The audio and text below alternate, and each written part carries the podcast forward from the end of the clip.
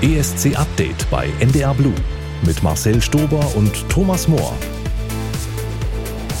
Herzlich willkommen zu dieser Spezialausgabe von ESC Update und heute haben wir hohen Besuch. Einerseits natürlich unsere liebreizende Songcheck-Moderatorin Alina Stiegler. Hallo. Hallo. Und andererseits Besuch von ganz, ganz weit weg aus dem fernen Buchholz in der Nordheide. Nein, natürlich nicht. Aus dem fernen Perth in Western Australia. Danny Estrin von der Band Voyager. Herzlich willkommen. Congratulations, I have arrived. Herzlich willkommen bei ESC Update. Total schön, dass du dir die Zeit nimmst. Wir wollen dich ein bisschen besser kennenlernen. Ähm, und natürlich ist die erste Frage, du bist jetzt wieder für eine kurze Zeit mitten in Europa, bevor der ESC losgeht.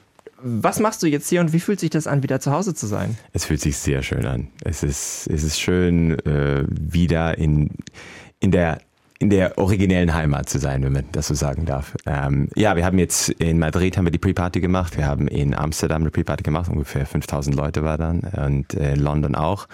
Und jetzt am Donnerstag haben wir auch unsere erste Live und einzige Live-Show ähm, in Europa slash UK äh, gegeben und das war auch sehr kathartisch, muss ich sagen. Es war super, wieder live zu spielen, mehr als drei oder sechs Minuten zu spielen, äh, spielen zu dürfen. Also das war richtig schön. Und jetzt genieße ich das deutsche Wetter und äh, ich sehne mich gar nicht nach Australien.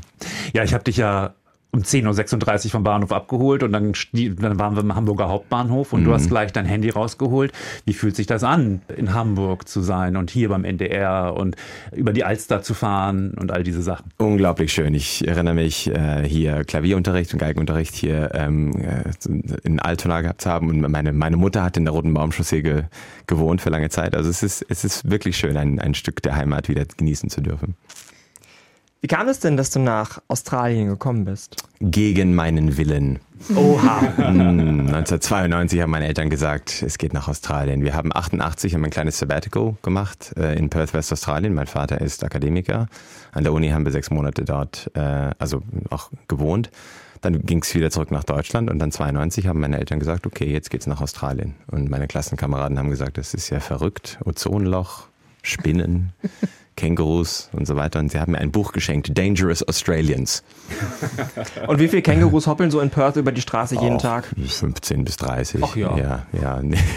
Also Spinnen und Schlangen gibt es natürlich auch bei uns, aber es ist nicht so gefährlich. Und das Ozonloch schließt sich. Das ist sehr schön. Eben, und jetzt geht es bei uns wahrscheinlich auch. Jetzt also geht's von daher, good choice, also Australia. Alle nach Australien. Wie gut, dass ich Migrationsanwalt bin. Also. ja, wir werden uns bei dir melden, Danny. Was ich mich frage, du kommst hier in Hamburg an, ja. Hamburg an, ja? Hamburg. Langer Flug. Warst jetzt wahrscheinlich lange nicht mehr in Deutschland. Was ist das Erste, was du hier isst? Ähm, Döner. Richtigen deutschen Döner. Nein, äh, ach, eine ne, ne, ne Wurst oder vielleicht ein Mettbrötchen. Mettbrötchen habe ich schon lange nicht mehr gegessen. Darauf freue ich mich. Das sind so Dinge, die du vermisst dann in Ja, Australien. auf jeden Fall. Ja, und Schokolade. Oh mein Gott. Also, also alle. Also, also ich bin ein riesengroßer Schokoladenfan und ich muss sagen, in Australien ist die Auswahl nicht so groß. Es gibt einige kleine deutsche Geschäfte, wo man da auch so ein bisschen Rittersport und, und Duplo und Hanuta und so bekommen kann. Aber Kinderschokobons, that's where it's at. Du hast ja auch zwei Kinder, zwei Töchter, glaube ich. Ja. Ne? Ähm, und kriegen die noch was mit von deinen deutschen Wurzeln?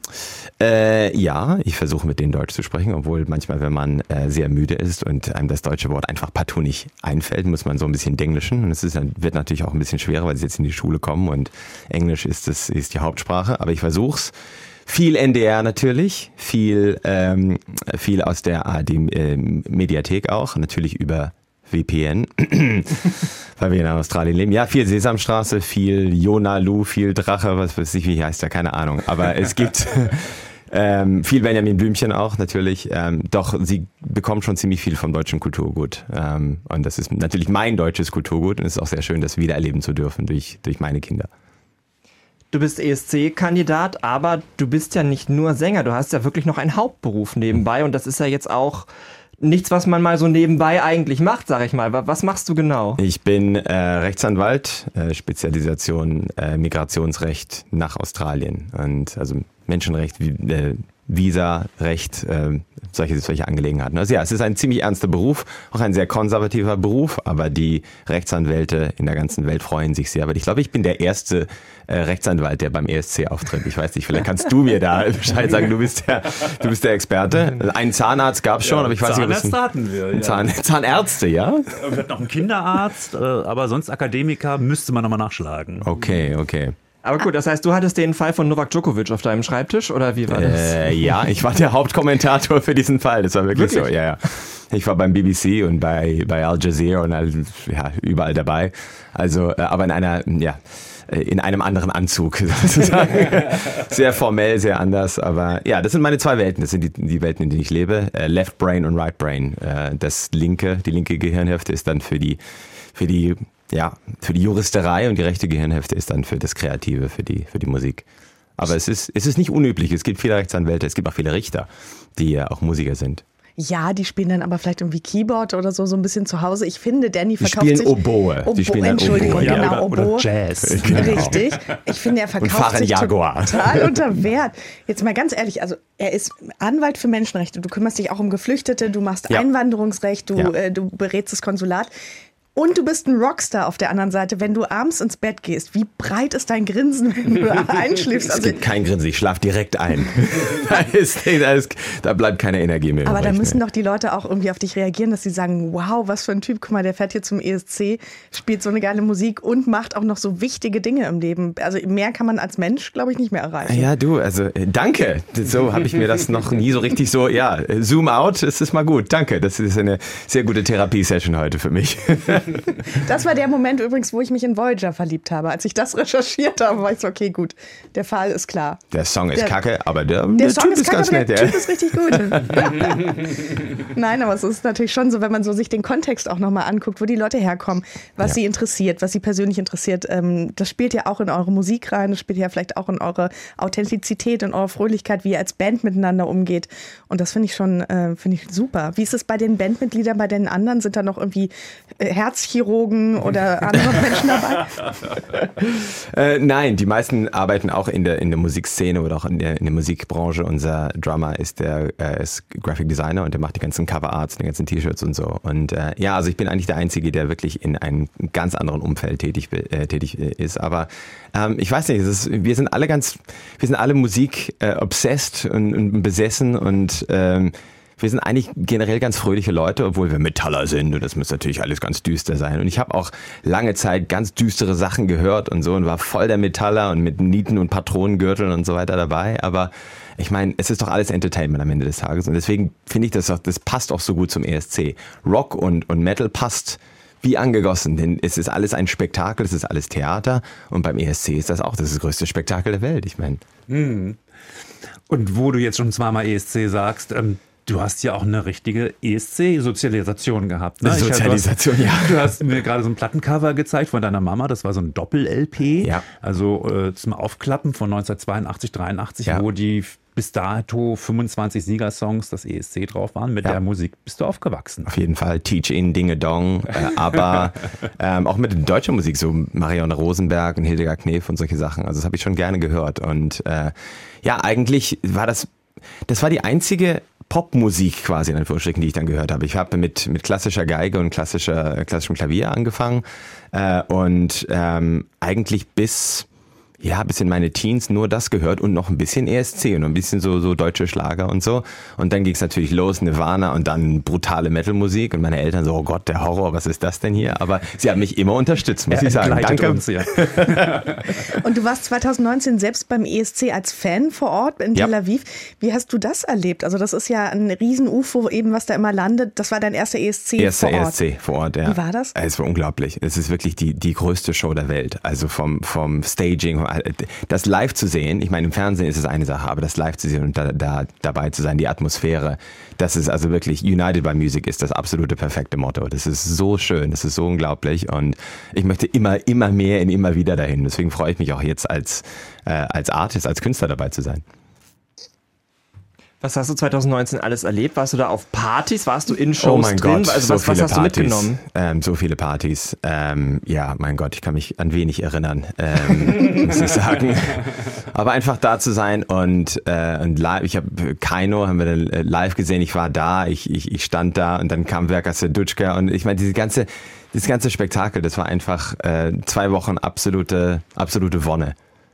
Und jetzt steckst du mittendrin im Trubel, äh, besuchst eine Pre-Party nach der anderen. Was nimmt man da für Erlebnisse mit? Einerseits von den Fans und andererseits natürlich auch von den ganzen Künstlern, die man jetzt schon trifft und die man dann später in Liverpool wieder sieht. Das Coole ist, dass die Fan-Community eigentlich der Metal-Community auch äh, sehr ähnelt. Also die, die Metaller sind auch absolute Nerds, die fahren voll drauf ab und wenn wir auf einem Festival spielen, machen sie auch Autogrammstunde und fragen dich dann, ja, auf dem dritten Album, zweiter Song, Minute sechs, da machst du so ein Riff und so. Wie, kannst du mir das mal erklären? So dieses Nerd Nerddom. Das ist richtig super.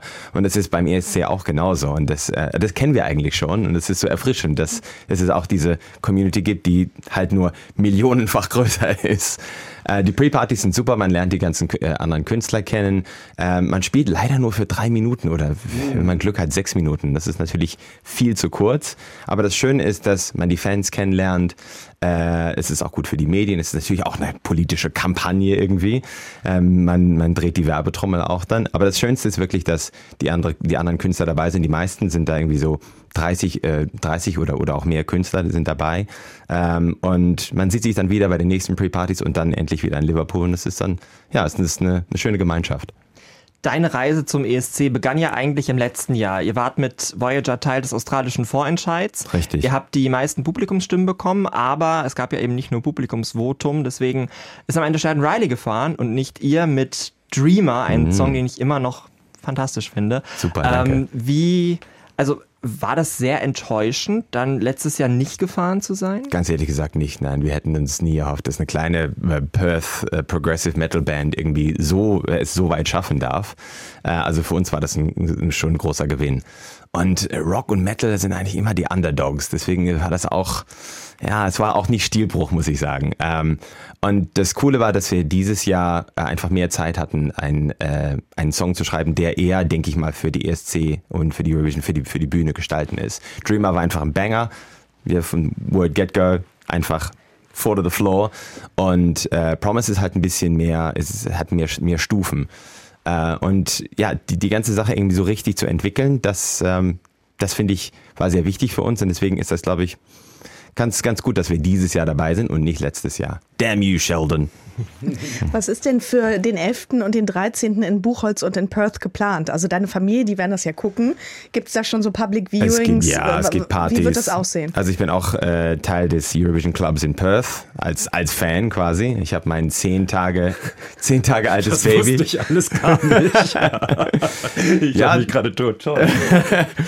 Ähm, ja, die sind super und die, die, stehen natürlich alle hinter uns. Und die machen äh, jedes Jahr eine große Party. Ich habe mein, vor zwei Jahren habe ich mein zehn Tage altes Kind da mitgenommen, also gleich Indoctrination. Äh, und die machen natürlich eine große Party. In Brisbane, Sydney, äh, Melbourne machen sie auch Riesenpartys. Ähm, was sie in Buchholz machen, weiß ich nicht. Vielleicht können wir da noch was organisieren. Ne? Ich denke das ist ja das Sendegebiet. Ich denke ich schon. Auf den, äh, ja, also die australischen, wir, ach ja, wir haben auch ein Konzert in der australischen Botschaft in, in den Niederlanden, haben wir jetzt äh, vor zwei Wochen haben wir gegeben, das war auch sehr cool. Also die Botschaften machen, glaube ich, auch da richtig mit. Also es ist schön, es ist schön, zwei Länder hinter sich zu haben. Das ist richtig, richtig nett, ja ist jetzt der Sender auf euch zugekommen und hat euch gefragt, wollt ihr direkt antreten oder wie kam das dann, dass ihr dieses Jahr wirklich jetzt Act seid? Ach, SBS hat einfach eingesehen, dass sie einen riesen Fehler gemacht haben. Ne? Ich meine, Austra Australia voted. Nein, nein, nein. Ich will, ich will dem Sheldon nicht nachtreten. Nein, das ist ein, das ist ein guter Freund. Und ähm, nein, ich äh, eigentlich ursprünglich sollte Australia Designs, also das äh, National Final, sollte auch stattfinden. Und plötzlich haben sie gesagt, nee, das machen wir nicht. Wir machen eine interne Selektion und ähm, den Song gab, also Promise gab es zu der Zeit schon. Wir haben gesagt, ja, das wird bestimmt Kylie Minogue oder, oder was weiß ich, oder Delta Goodrum oder so sein. Ja, und dann haben wir ein Telefonat bekommen, also über Zoom, und dann hat der Producer uns gesagt, ja, wie stellst du dir denn vor auf der Bühne? Ist er zu jedem gegangen, ja, Ash und Scott, wie stellst du dir, wie stellst du dir das vor? Ja, so und so und so und so. Ja, okay. Weil ihr nach Liverpool geht. Und alle so, wow, alles vom, vom Stuhl gefallen. Das hätten wir uns wirklich nicht erwarten können. Also ähm, es ist gut, dass es australische Finale nicht gab, weil wir jetzt hier sind. Aber es ist eigentlich auch schade, weil ich meine, das ist eine als Preparation, als Vorbereitung ist das wirklich sehr cool und ähm, ist auch, auch ein, ein Event und das in, intern in Australien zu zelebrieren. Aber ich denke, am Ende des Tages ist, sind wenige unzufrieden mit der Entscheidung, äh, Voyager nach, äh, nach Liverpool zu schicken. Man kriegt das ja immer nur so aus der Ferne mit, dass es dann immer heißt, ja in Australien, da stehen die Leute um drei Uhr morgens auf und gucken das und alle sind richtige ist, ist es so? Ja, auf jeden Fall. Du auch? Natürlich. Drei Uhr morgens, ja. Da, bei, bei uns in Perth an der Westküste ist es 3 Uhr morgens, an der Ostküste ist es 5 Uhr morgens. Und wie gesagt, ich war da mit meinem zehn Tage alten Kind und wir sind da, wir haben die, die Flaggen und alle so, oh Gott, aber ja, mit, mit ein paar Getränken klappt das Ja, schon. habt ihr nicht auch diese Trinkspiele erfunden? Also dieses, wenn die Windmaschine kommt, wird einer getrunken. Ich glaube, das kommt aus Australien. Das kann bestimmt sein, ja, ja. Eurovision Drinking Game, ja. Wenn jemand so zwinkert, der der Kamera zuzwinkert, ja. Ähm, was noch? Ähm, Windmaschine auf jeden Fall. Was noch? Props. Äh, hm, kann ich mich jetzt nicht mehr erinnern. Hast du dir auch so ein paar Klischees überlegt, was du machen willst? Zuzwinkern, Zu, nee, zuzwinkern ist äh, Andrew Lambrus Sache aus Zypern, der ja auch für bei Australien dabei Über ist. die ist müssen wir ja auch noch reden. Ja, ja. Äh, nee, bei mir ist es, ähm, ja, ich denke, Windmaschine, irgendwas mit den Haaren, denke ich mal, ja. Nehmen diese Haare so aus dem Gesicht, ja, so, so ähnlich. Mhm.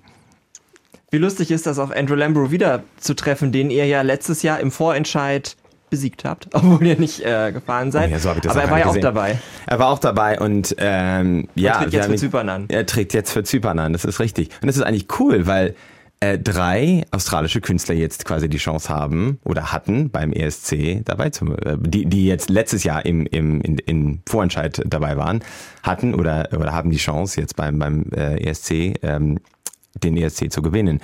Bei bei Andrew Lambert war das ganz witzig, weil ähm, ja wir haben uns kennengelernt und er hat gesagt, oh ich stehe voll auf Metalmusik. So, was? Du, wirklich? Sagt, ja, ja, ich höre Lamb of God in meinem, in meinem Garten ganz gerne. Ich mache einen Workout und höre Lamb of God. Ich habe gesagt, okay, cool. Das Und- kann man sich allerdings auch schon wieder sehr gut bildlich vorstellen. Das kann man sich bestimmt bildlich vorstellen, ja. Er ist ein bildhübscher Junge, der Andrew. Ja, und wir haben viel über, über, über, über Musik geredet, äh, wie über Metal. Und ich stehe auch viel, äh, also türkische Musik und, und griechische Musik und arabische Musik, die er auch sehr gerne hört. Und wir haben uns stundenlang unterhalten. Und als sein Song rauskam, haben wir gedacht, das ist ein cooler Song, der gefällt mir wirklich. Und er ist ein cooler Typ. Und eigentlich haben wir das äh, gemacht, nur um zu sehen, wie er darauf reagiert. Ganz ehrlich gesagt. Wir haben gesagt, oh, Andrew wird das bestimmt geil finden. Und deswegen haben wir den Song aufgenommen, haben auch einen Videoclip dafür gemacht und der ist richtig gut angekommen. Und Andrew hat selbst gesagt, ey, die Version finde ich besser als meine. also, weiter so. Wir haben noch, wie viele Songs haben wir noch übrig? 36 Songs oder so müssen wir noch covern, bis die Versionen besser sind als die Originale. Ja, ihr werdet euch wiedersehen. Ihr werdet ja auch noch im gleichen Halbfinale antreten. Also man hätte es sich ja nicht schöner malen können. Äh, das wird bestimmt sehr, sehr groß. Es ist nur schade, dass er bei den Pre-Partys nicht dabei war, denn Ja. ich finde, ja, ich finde die Künstler, die nicht bei den Pre-Partys dabei waren, ich meine, die, ja, das ist, das ist wirklich schade für die Künstler, denn das ist richtig, das ist der, das ist der Marathon für den Hauptmarathon.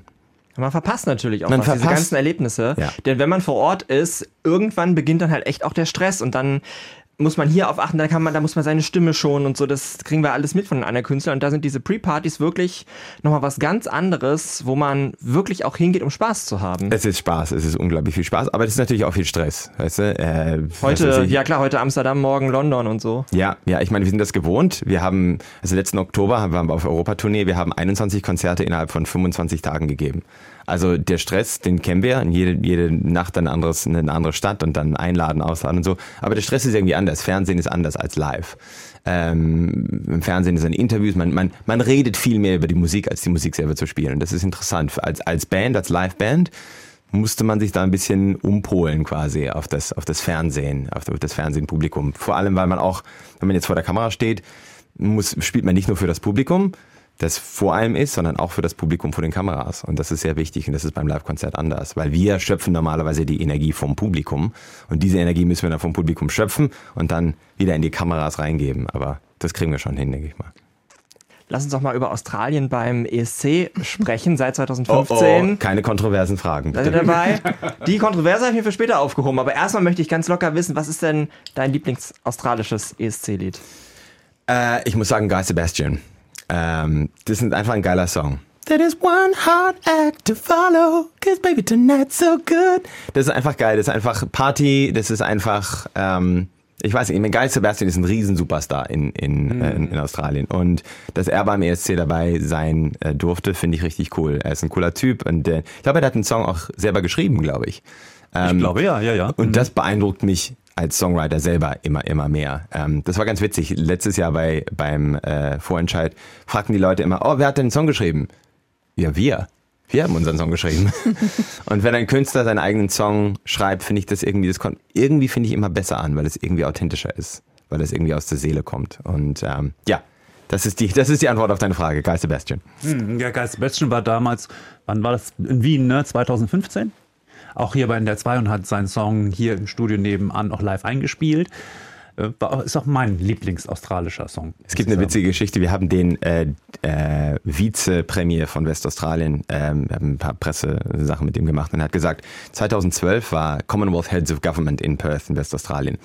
Und er hat irgendwie einen Tweet äh, gemacht oder so, wo er getweetet, wo er gesagt hat, oh, wenn, wenn Australien beim ESC dabei sein würde, würde Guy Sebastian, der da auch da bei diesem Event gespielt hat, würde er richtig gut ankommen. Und er hat gesagt, ich habe nur Hassbriefe bekommen und dann drei Jahre später, wer steht da auf der Bühne? Guy Sebastian. Er sagt, er wartet immer noch auf die Entschuldigung.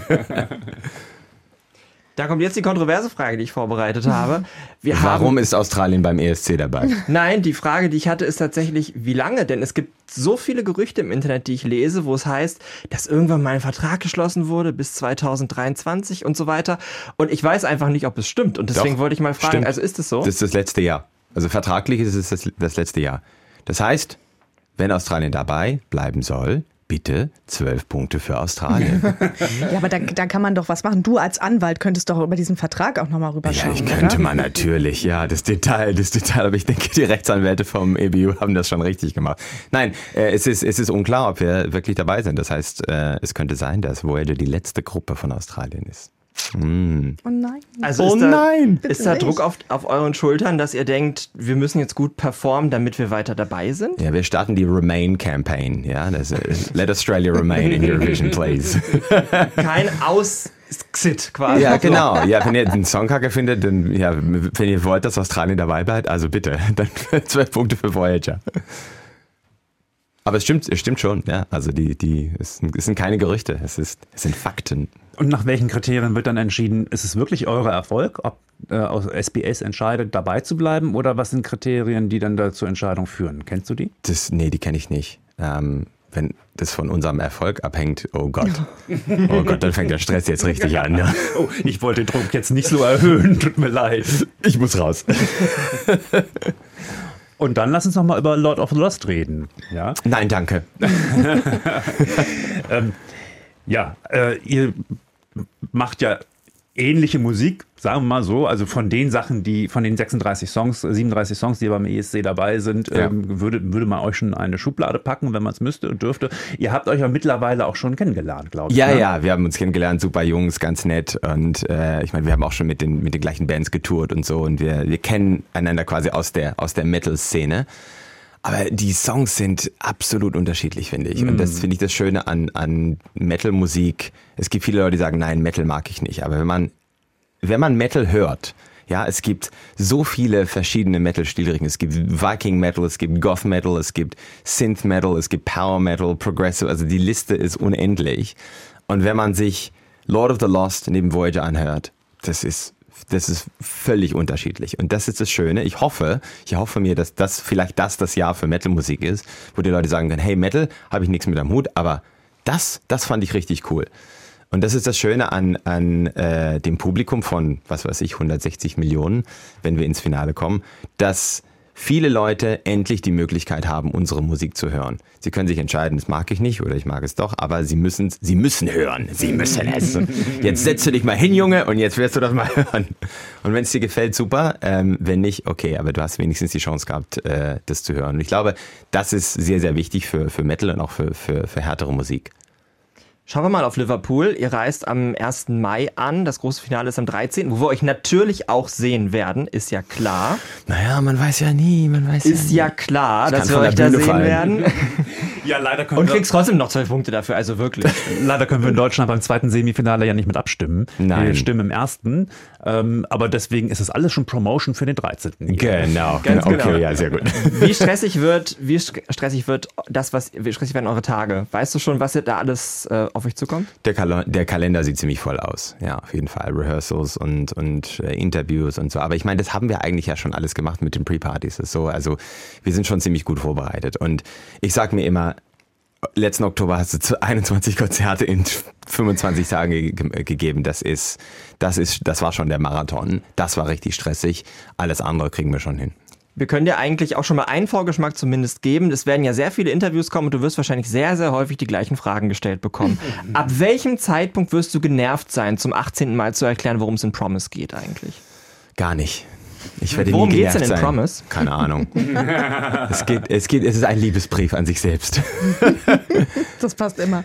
Ja, du bist ja total ESC sozialisiert. Ne? Wir Ja. haben ja auf dem Weg hierher über Sylvia Knight gesprochen. Mit Ja. wem kann man schon so auf Augenhöhe über Sylvia Knight reden? Das ist ja auch schon ein paar Jahre her. Mhm. Aber nicht alle bei euch in der Formation sind, sind so gut gebrieft. Ne? Nein. Und du hast denen eine Hausaufgabe gegeben, hast du mir erzählt. Genau. Was ist die Hausaufgabe für Die deine Hausaufgabe ist, ihr müsst einen Favoriten haben. Jeder, jeder muss einen Favoriten haben. Und ich glaube, bis jetzt ist das Cesar, Ru Ru Rumänien, 2015, glaube ich, Wow. 2013. Äh, Elnur und Samir, Aserbaidschan. Day after Day. Richtig geil. äh, und äh, also mein Liebling von allen Zeiten, muss ich sagen, ist, denke ich mal, also Teaching Dinge Dong ist schon ein richtig geiler Song, muss ich sagen. Aber es gibt zu viele. Wenn man richtiger ESC-Fan ist, gibt es einfach zu viele. Äh, der Drummer mag gerne Sobsi Dob. Äh, und äh, wen haben wir dann noch? Ich glaube, das war's. Oh nee, und der andere Gitarrist ist großer Fan von Österreich dieses Jahr. Also äh, Tayan Selena. Mit denen haben wir auch ganz, ganz gut angefreundet und wirklich super. Auch einer meiner Favoriten dieses Jahr, muss ich sagen. Ja, aber als, als ESC-Fan gibt es einfach so viele. Es gibt äh, alles von Jedward bis, bis Slavko Montenegro und, und diese ganze, es ist einfach so, es ist ein großes Spektakel, wo man, wo man, wenn, wenn man dabei ist, äh, kann man, glaube ich, nicht einen Favoriten haben. Das geht dir bestimmt, bestimmt genauso, oder? Ja, auf jeden Fall. Also das ist die Horrorfrage, wenn man gefragt wird, welches ist dein Lieblingssong Das ist wirklich die ESC? Horrorfrage. Ja, Ja. also Deswegen ist es besser, wenn man, wenn man geschult ist, nur einen Song zu haben und den ESC gar nicht kennt. Auf jeden Fall ist es besser vorbereitet zu sein auf die Frage. ESC, denn das? Kenne ich nicht, sorry. Wir werden uns ja sehr bald alle wiedersehen, denn einer von deinen vielen Terminen in Liverpool, der ist auch mit uns. Du wirst einer unserer Studiogäste sein äh, bei Alles Eurovision, unserem Format mit dir, Alina. Ja, da freuen wir uns schon sehr drauf. Wir freuen uns in sehr. Liverpool live. Genau, am 9. Mai sehen wir dich. Das ist der Tag, an dem wir auch live im Fernsehen sein werden, in One. Äh, da bist du dabei. Da Super, sehen wir uns auf jeden mich. Fall wieder. Dann kannst du uns von deiner Probe erzählen und von allem Möglichen, was da so passiert ist. Wir werden uns bestimmt noch lustige Sachen ausdenken. Deine ganze Band wird dabei sein. Die werden nichts verstehen. Das wird so großartig. Das wird so großartig. Ja, genau. Kannst du uns vielleicht so meine letzte Frage für jetzt den Ausblick geben? Was erwarten wir denn auf der Bühne? Was ist schon so in deinem Kopf? Wie soll dein Auftritt aussehen? Also es soll auf jeden Fall extra sein. Und wir bringen ein kleines bisschen extra. Es ist leider kein goldener Traktor, ähm, aber ähm, wir werden uns schon etwas ein bisschen extra ausdenken. Ähm, der Staging Designer ist Marvin Dietmann. Der hat auch viele, viele tolle Sachen gemacht. Er hat auch bei Conchita hat er, glaube ich, äh, auch das Staging gemacht. Also es wird auf jeden Fall eine tolle Show. Bei einer Band muss man vorsichtig sein, dass es nicht zu viel ist. Wir sind schon fünf Leute auf der Bühne. Ähm, es geht viel um Lichtspielerei, denke ich mal.